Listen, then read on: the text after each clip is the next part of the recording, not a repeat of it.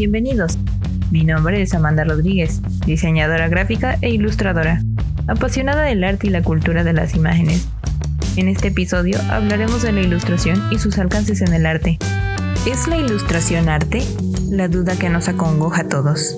Soy ilustradora y muy personalmente creo que la ilustración sí puede ser arte en tanto crea experiencias estéticas.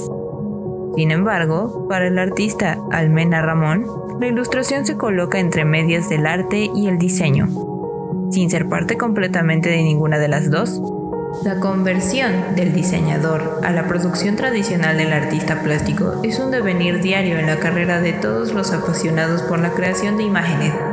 Nos acongoja la cuestión, ¿la ilustración es arte? Cuando siempre nos rodea el vaivén de ser artistas y diseñadores.